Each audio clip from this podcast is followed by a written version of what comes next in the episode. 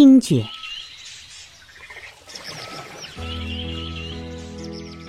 很多时候，我们除了没有机会和通道去了解胎宝宝的世界，更会以自己的想象去定义胎宝宝的世界，认为他无知无觉、黑暗而混沌。其实，胎宝宝在妈妈的子宫里很早就开始发育身体的感觉系统，悄悄开始了自己对这个世界的探索。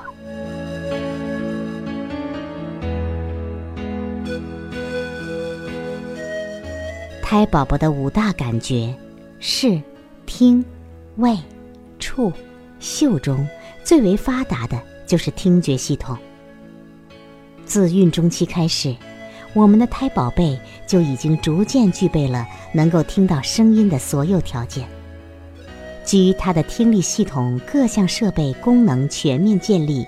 大量的不同高低音频的声音都会通过准妈妈的肚子和羊水，源源不断的传递到胎宝宝飞速增长的脑细胞中，如小动物的叫声、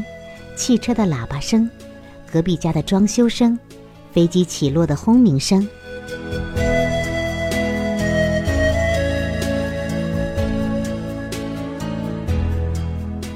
晚期，胎宝宝的听觉非常敏锐，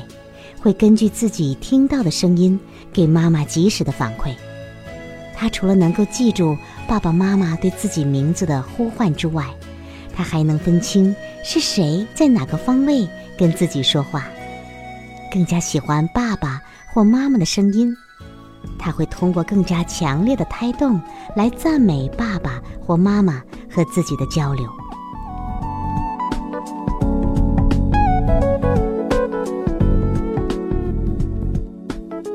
辣妈李小璐孕期也在芝麻堂学习胎教，并一直在家坚持做胎教。她在自己写的《好运四十周》一书中，对给宝宝做胎教后的结果做了详细的描述。她说，宝宝对于爸爸的声音特别敏感，当他跟宝宝说“爸爸在这里”，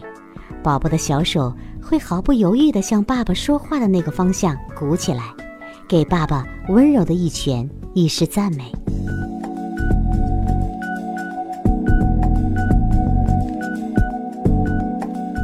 当然，胎宝宝还能记住妈妈常常给他听过的胎教音乐的旋律。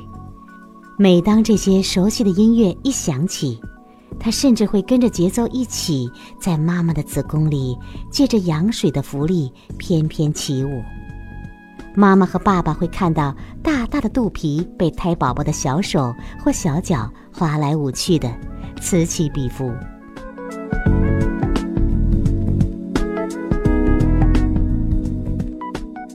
由于胎宝宝在出生之前发育最为完善的器官就是耳朵，准爸爸、准妈妈们千万不要忽略这个时间，和宝宝通过各种各样的声音方式进行沟通。更重要的是，不要忘记他在具备这些能力的时期，也希望爸爸妈妈通过各种各样的胎教方式，让他的听觉能力变得更棒，更多的通过听去感受这个美妙的世界。建议你一定要给自己的宝宝起一个中性一些的小名了，以免不知道性别而使名字过于男性化。或女性化，有了名字之后，每天胎教时间开始之前，你可以呼唤他。这不仅是一次交流开始的信号，宝宝出生后，你呼唤他的名字时，一定会有惊喜。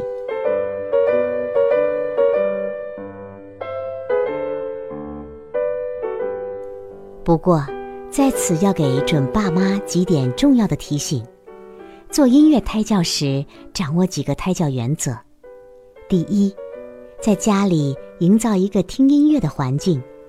懂得欣赏日常生活中听到的音乐；第二，进行胎教活动时，应当适当建立时间规律，并且在胎教活动时尽可能让自己完全沉浸到音乐中去，尽量消除自己的紧张感。最好不要一边听音乐一边做工作。第三，欣赏音乐的时候，尽量选择比较舒适的姿势，身体的舒适感会带来好的胎教效果。第四，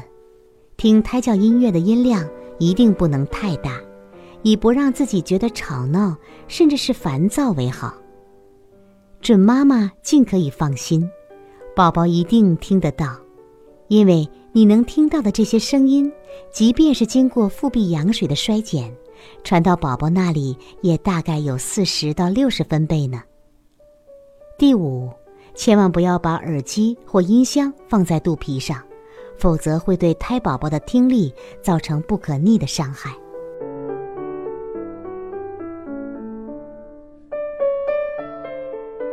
对于胎宝宝听觉能力方面的胎教有两种形式，一种是通过音乐，一种是通过语言。这两种不同的声音刺激，对于胎宝宝的智能发育也有不同方向的良性刺激。我们之后将分别了解音乐和语言对于胎宝宝所产生的效果。